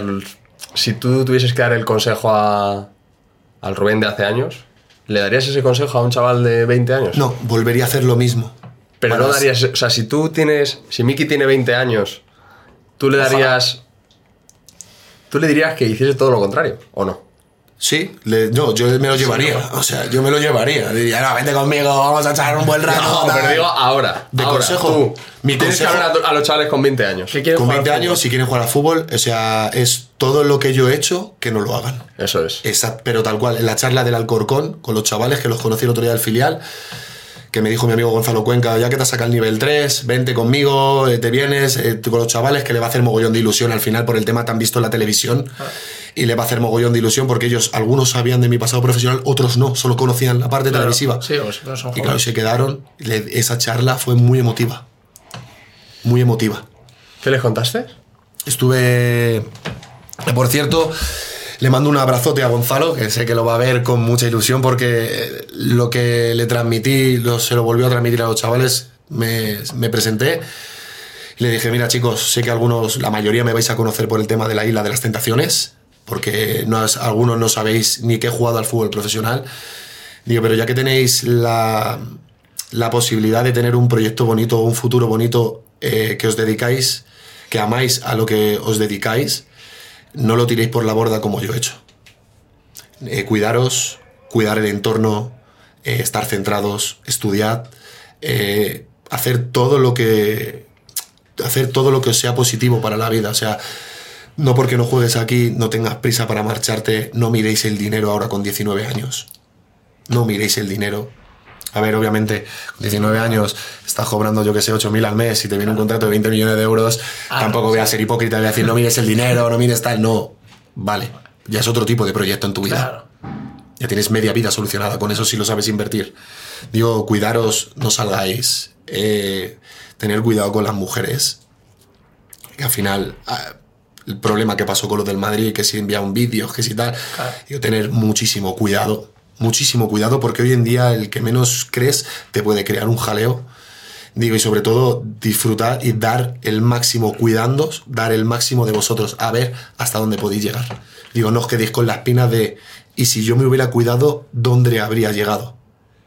Y los chavales, la verdad es que acogieron, me escribieron, escribieron a Gonzalo audios y me lo reenvió Gonzalo. Fue muy emotiva esa charla. O sea, no. También el personaje televisivo ha, ha proyectado otra imagen sobre mí de, de que a lo mejor vosotros podéis haber tenido un leve perjuicio. De es así, no lo conozco, he visto esto de él y tal. Y los chavales se quedaron encantados. O sea, quieren que vuelva a ir, que, que amplíe mis experiencias, mis, mis cosas malas, mis cosas buenas, todo lo que he tenido. Y otro día marcharé otra vez para, para verlos. Al final te llega mucho más de una persona como tú que ha tenido esas experiencias, que, ha de- que encima le estás diciendo eh, sincero, en plan de, si quieres ser futbolista, pues, tienes que hacer esto. Yo, ojalá, no he hecho eso y, y por eso no he seguido jugando al fútbol. No, O sea, no, si cual. te lo dice alguien que no lo ha vivido, pues tú dices, "Ah, me lo está diciendo, me lo está diciendo, está muy bien, pero, pero a lo mejor no te cala tanto el mensaje, ¿sabes? Mientras que si te lo dices tú, eh, uf, yo creo que La el chaval tiene- se, pone- le da, se va a su casa y le da una mi vida, mi vida siempre lo he dicho, mi vida está dividida en dos cosas. Sobre todo la, la falta de madurez y, y la, y la soledad. Está, esas dos cosas es lo que he tenido, la falta de madurez para no afrontar todas las experiencias, todo como una persona adulta, y la soledad que es la que cada experiencia me ha ido haciendo sentir más solo. Por eso ya la vuelta a casa y decir no, no quiero jugar, no quiero jugar más. Y es así. No, eh, por ejemplo, el tema de los representantes eh, es un mensaje que es como somos personas, yo me he sentido como un número y es como tratar a los chavales como personas, ser un padre, eh, mimarlos, cuidarlos. Tiene momentos buenos, momentos malos. No, no va a ser todo bueno, todo ganar. Hay veces que hay que perder un poco para ganar el doble. O sea, ese, ese contacto yo no lo he tenido. Yo no he tenido un padre, yo he tenido siempre una persona que me llamaba tres veces y tal. Yo no le voy a echar la culpa porque la culpa la tengo yo. Si hubiera, me hubiera enfrentado a las situaciones de otra manera, el representante me tiene que dar igual. Al final, quien rinde en el campo eres tú. Pero he hecho todo lo contrario para no rendir. Todo lo contrario para salir de todos los lados con el cartel de es un pedazo de futbolista, pero no tiene cabeza para ello. Y así ha sido. Es que eso ya te. Es que te crucifica. Sí, sí, sí. Sobre Porque- todo lo que dices al final, que te, te cala. Que siempre nos han dicho, tan importante es serlo como parecerlo. Sí. Sí, sí, ¿No? totalmente. Más importante es la cabeza que, que todas otras cosas. Sí, sin duda. Y, joder, yo, yo me quedo con, con lo que has dicho de, de con quién te juntas, ¿no? El ejemplo que has puesto de lo que pasó con el CEO, con el Castilla. Oye, cuidado, te, te puedes juntar con un compañero que la lía y eso te salpica, pero mucho, mucho, ¿eh? Al Mucho, final mucho. vivimos, vivimos en una sociedad que es todo material.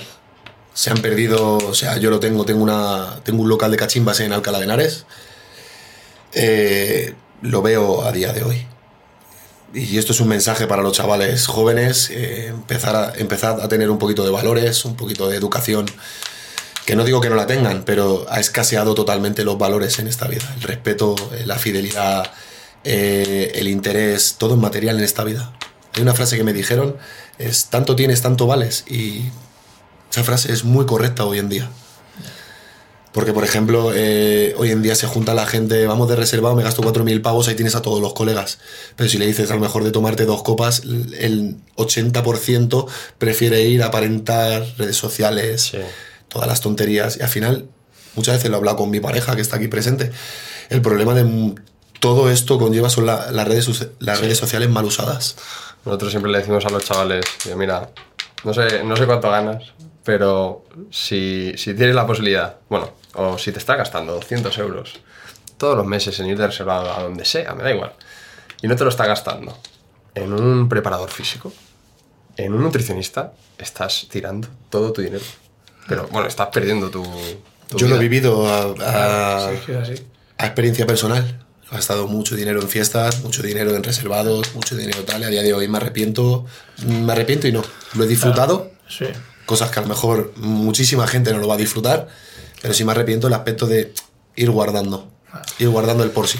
No, sí, es lo que has dicho de, oye, yo no me arrepiento de nada, pero si tengo delante a los chavales del Alcorcón B, pues no les voy a decir que hagan lo mismo. ¿Que hay que disfrutar? Por supuesto. Hombre, por supuesto. Tienes tus Por días supuesto. libres. Fiesta, claro, y, tiene- Con cabeza. no, y puedes salir de fiesta también. Tienes- puedes salir de fiesta, tus días libres, tal, Pues- pero al final todo con Claro. cuidado. Salir de noche, cabeza. salir de noche hoy en día puede salirte muy caro. Claro. No está todo igual que antes. Pero Y al bueno- final es También está bien que lo que dices tú, que tampoco te has desligado del fútbol. Al tener esta experiencia, a lo mejor lo que dices es fuera fútbol, no quiero saber nada de nada, ni quiero a lo mejor intentar inculcar a los chavales eh, valores para que crezcan y sean futbolistas. Y lo que estás haciendo ahora, si quieres ser entrenador, eh, estás yendo a dar charlas a clubes, tal. O sea que por lo menos tú estás haciendo por seguir en Hoy ese mundo metido y que la es- gente, que los chavales puedan tener un futuro guapo y Este año, o sea, hay un proyecto muy bonito. Me firmé en el Henares, en un equipo de Alcalá. El primer equipo es filial del Alcalá directamente. Un juvenil que ascendió el año pasado de segunda región a la primera. Y este año, o sea, hay un grupo de chavales increíble. Estoy muy contento con ellos. Sé que les meto muchísima caña, pero porque quiero que el año que viene, cuando den el salto a senior, que tengan unos conceptos como los que yo he vivido. Qué Estoy- importante es ese, ese saltito, es... es Y ya te digo, o sea, estoy muy contento con ellos. Estuve tres años entrenando en la AFE también. En la AFE. Fue una experiencia un poco extraña porque no iba con mi filosofía. Yo mm, me han tratado súper bien, pero la filosofía a mí, eso de estar. Te llevaba el Benjamín, eso de cada tres meses cambiar de entrenador. En la AFE se hace así. No tenía ni idea tampoco. En la AFE se hace de Benjamín, una parte tienes tres meses uno, tres meses Benjamín A, Benjamín B y Benjamín C, tres meses cada. Yo, por ejemplo, siempre lo he asociado a. Yo, cuando estoy haciendo cuarto de primaria, la profesora de matemáticas es todo el año la Claro. misma. Le coges cariño a... Pues al final. Y que quieres ver un la- progreso, ¿no? El Quieres ver- progreso, claro. eh, tu forma de enseñar, tu Claro. forma de aplicar, eh, donde tú puedes eh, mejorar donde te has equivocado, rectificas con la misma gente, que es lo que me está pasando este año. Hemos cogido, he cogido el... porque necesito seis meses de entrenador para que me convaliden el 3, que ya lo he terminado. Y ya te digo, o sea, estoy encantado. Encantado de ir a entrenar, es mi punto de inflexión, de cuando llego al campo se me olvida absolutamente todo. Todo. Ya ves. O sea, tu idea es seguir como entrenador. Sí. Tu idea es. Ahí estoy con Josele que me dijo, sácate el nivel 3, Claro, tío. sácate el nivel 3 y ya podremos trabajar un poquito más a lo grande. Y, y él me está ayudando muchísimo. Y este, este periodo de transición mía de aprendizaje, de volverme a meter al ruedo, para poder estar con él al 100%. Claro, Qué guay, tío.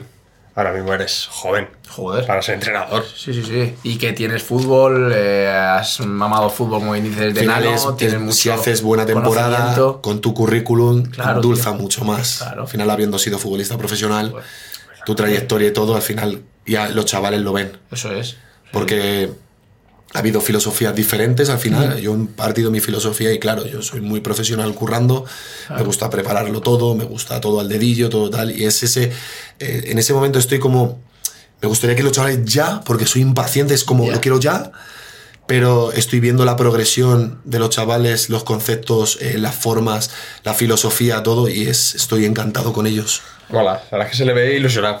Muy O sea, se ilusionado. le ve ilusionado porque esas primeras veces, ¿no? Es Eh, como- te- parece, es primera regional o la categoría que sea, pero haces todo como. ah, No, mejor no, que es Guardiola. Es, es que por algo se empieza y, con esa ilusión, tío. Y esa parte de que yo dejo. El fútbol me deja, pero me reconduce 10 es. años después de otra forma. Claro, claro, eso es lo que te decía. Es que no lo antes, tocas hasta después de 10 años. o sea, yo no me saqué, me antes lo saqué de- el nivel 1, me saqué el nivel 1 por tenerlo, porque quería entrenar, entrené en el Vicálvaro, estuve en la AFE, volví a dejarlo, no quise saber nada, o sea, volví otra vez como pequeño, una pequeña recaída de "Uf, estoy con el balón, me están entrando todos los recuerdos, todo tal, nostalgia, esto no quiero. Yeah. Y me saqué el nivel 2 y dije, este año me voy a sacar el nivel 3 intensivo y ya lo tengo todo. A ver, ya de ahí, proyecto de... Eso es, tío. De tirar para arriba mola. Y mola también que haya gente como Josele que te quiera meter también en ese mundo, que te aconseje bien, que esté, joder, pues a lo mejor, obviamente, pues Josele conoce ese mundo mucho más, a lo mejor que lleva ya más tiempo, eh, y entonces, pues, que te quiera meter y quiera el, el bien para ti y que, y que crezcas ahí. José es está como guapísimo. un hermano mayor. Eso. Es como un hermano mayor. Siempre me está aconsejando, me está ayudando. eh, es cierto que, que él viaja mogollón y no siempre podemos tener la misma forma para hablar cuando está aquí en Madrid. Pero me lo dijo, me dice, sácate el nivel 3. Dice que el año que viene, claro, necesito febrero, febrero, principio de marzo me convalida los seis meses. Ya tengo el nivel 3 de cara a la temporada que Claro, viene. eso es, es donde es. vamos a estar. Qué Voy a guay. terminar todo este año con el juvenil. Quiero hacer un buen proyecto, quiero terminar bien, por experiencia personal y para, para los niños. Y ya de cara al año que viene veremos a ver qué pasa. Qué guay, tío. Muy chulo, ¿eh? La verdad es que yo me quedaba flipado. No sabía nada. No, no sé, o sea, esta sabíamos un poco eso, es un poco, la pero historia claro. de porque eso que habías jugado tal, pero uf, vivirla así y tan Es es- sincero, tío, A está ver, es, muy bien. es que vosotros conocéis a un personaje televisivo. Bueno, sí, pero que aún sabiendo que sabíamos que, sabíamos que habías jugado al fútbol nosotros y que habías jugado y los equipos que has jugado los conocemos aquí, pero, tampoco sabíamos que había sido tan intenso, tan Más allá del personaje televisivo, que es que no le damos importancia. Claro, eso o sea, no es. le damos importancia. Es porque llevamos aquí 20, más de 25, 25 personas que han jugado al fútbol en diferentes países y una historia tan intensa como la tuya, la verdad es que no la, no la habíamos visto en ningún lado. No, tal- tal cual. O sea, realmente, o sea, intensa en todos los sentidos, ¿eh? de todas maneras, para mi- bien, para mal, para mi día, ya, para mi otro. día a día es intenso. O sea, yo no, No, puedo tener. Es- ahí está en tu carácter. Ahí está es tu donde, forma está de donde está mi pareja que es, "Jo, qué intenso eres. Digo, es que hay que vivirlo todo intenso porque hoy estamos aquí, mañana no se sabe. es que diciendo, diciendo eso, madre mía. Eh, ¿Cómo debe ser, tío? Mejor así que al revés. No, te digo, o sea, hoy, hoy estoy aquí, gracias a Dios. Porque yo he estado el año pasado, estuve seis meses que me dijeron que eran gases y en octubre me abrieron y tenía peritonitis. O sea, Sí. ¿Qué que me dijo la cirujana que semana y media o dos semanas más y no lo estoy contando. O sea que hoy estoy... ¿Cómo no, lo voy a, ¿Cómo no lo voy a vivir así si te pasan cosas? Claro, yo soy, que- yo soy de, Vaya, yo soy Atlético Madrid, yo soy el cholo, intenso, intenso. Intentando pegando a mi pareja que es del Madrid, estoy intentando meter el juego en cholo. Intenso, partido a partido, pa, pa, pa, pa, pa, pa. Es así. ¿Qué, qué? Vamos con la última pregunta. Última pregunta. Venga, pregunta del millón. Rubén Bueno, antes de la última pregunta, Bueno, por eso me lo has dicho. Gracias a todos. Acordaos, estás suscritos. valorad el podcast en Spotify, dejad el like, comentarios, lo que queráis. Y, y nos veremos pues en las tertulias de Twitch o donde Sí, sea. efectivamente. Y Que... antes de la última pregunta, agradecer a mi pareja que ha venido. Joder. Es una persona maravillosa que me apoya en todo y Qué pelota, esto luego lo cortamos. montón. esto, no, esto no lo cortes. Que, bueno, imagino que como ya nos conoces y tal, sabes qué somos decir. ¿Quién te gustaría? La verdad que tu historia ha sido espectacular, como hemos dicho, muy intensa. No habíamos vivido nada así con los que han venido. Pero bueno, eso es lo, lo guapo, ¿no? De esto. Y conocer diferentes estilos de vida en el mundo del Sí, fútbol. total. Y está muy guay, tío. Y eso, ¿quién te gustaría que viniese a estar con nosotros Me gustaría, que, me gustaría que viniera Gonzalo Cuenca. Aparte que de ser entrenador, que ha pasado por categorías como Rayo Vallecano, Real Madrid, actualmente tuvo segunda ref también la temporada pasada. Sí, eh, El, el Alcorcón, el B. Alcorcón B, Se sí. quedó con el Alcorcón B. y actualmente está en el filial del Alcorcón. Mm. Aparte de ser entrenador, que es la hostia como entrenador, es amigo. O sea, me he criado con él de toda la vida. O sea, Gonzalo, la- en la época de la transición de Vic Álvaro, Ah. estuve con él. Ya ves. O sea, también él como jugador ha estado en la Darbe, creo que con el ascenso a segunda B Ah. y todo eso, o sea, y me O gustaría sea, mogollón. uno de los de, que dices tú de verdad, no de los que esos que se iban cayendo por el camino, de los que ha estado ahí contigo. Me gusta Exactamente. charlar con, con entrenadores. Y aparte que él ha sido, él ha sido muy centrado con el tema del fútbol, del fútbol. Ha estado muy implicado siempre, se ha cuidado mucho. En cuanto a tema de entrenador, se ha formado muchísimo. Es un escándalo, os va a encantar. El otro día estuve con ellos, me metió Sí. dentro, que jugaban contra el, el Tribal. No, esta, esta semana no, la anterior. Perdieron, Tribal- creo. Tribal jugaron hace poco. Sí, puede ser. Creo que Tribal, perdieron. Tribal. Sí, hace dos semanas. Perdieron, perdieron, perdieron. Estuve con ellos dando la charla, eh, cómo explicaba a los chavales todo, luego con el cuerpo técnico, preparado de, eh, preparado de portero, segundo, tal. Eh, todo el entrenamiento estuve con ellos hasta que luego tuve la charla con los chicos y os va a encantar. Buah, o sea, os va a Pues- encantar. Pues invitación lanzada. Y tiene que haber un programa aquí con José Le al lado. eh. Eso de los dos, eh, pues eso puede ser una bomba. Yo le digo a José Le- le, le digo a Miki, digo, ¿tú te imaginas una cena con los tres? Buah. Con los tres. Con David Sierra también. Con Sierra, con José L. con Rubén. Buah, eso La que puede puede liar. Una bomba de relojería. No, pero eh. O sea, ahora- no parar de llorar, o sea, porque es que Claro, al eso final, te iba a decir, porque no hay al final vas, vas tocando y vas recordando anécdotas y es que al final eso es lo que queda. Pero eso es lo que queda en mola. esta vida. Eso es lo que mola. Pues nada, mil gracias. Gracias a vosotros, chicos, un placer. Ha sido un placer. Yo me lo he pasado placer. de lujo y encima eso. Hemos visto una historia. Sí, guapa. una historia que me parece diferente. Sí. De verdad, ¿eh? Y eso. Me se me ha hecho muy ameno, he estado muy cómodo y espero que sigáis creciendo. Eh, que os hagáis youtubers como Ibai y sobre todo que siga yendo también tío porque es espectacular lo que hacéis y admirar vuestro, vuestro trabajo Mil gracias, Rubén. Muchas gracias. nada gracias a vosotros Hasta la semana que viene.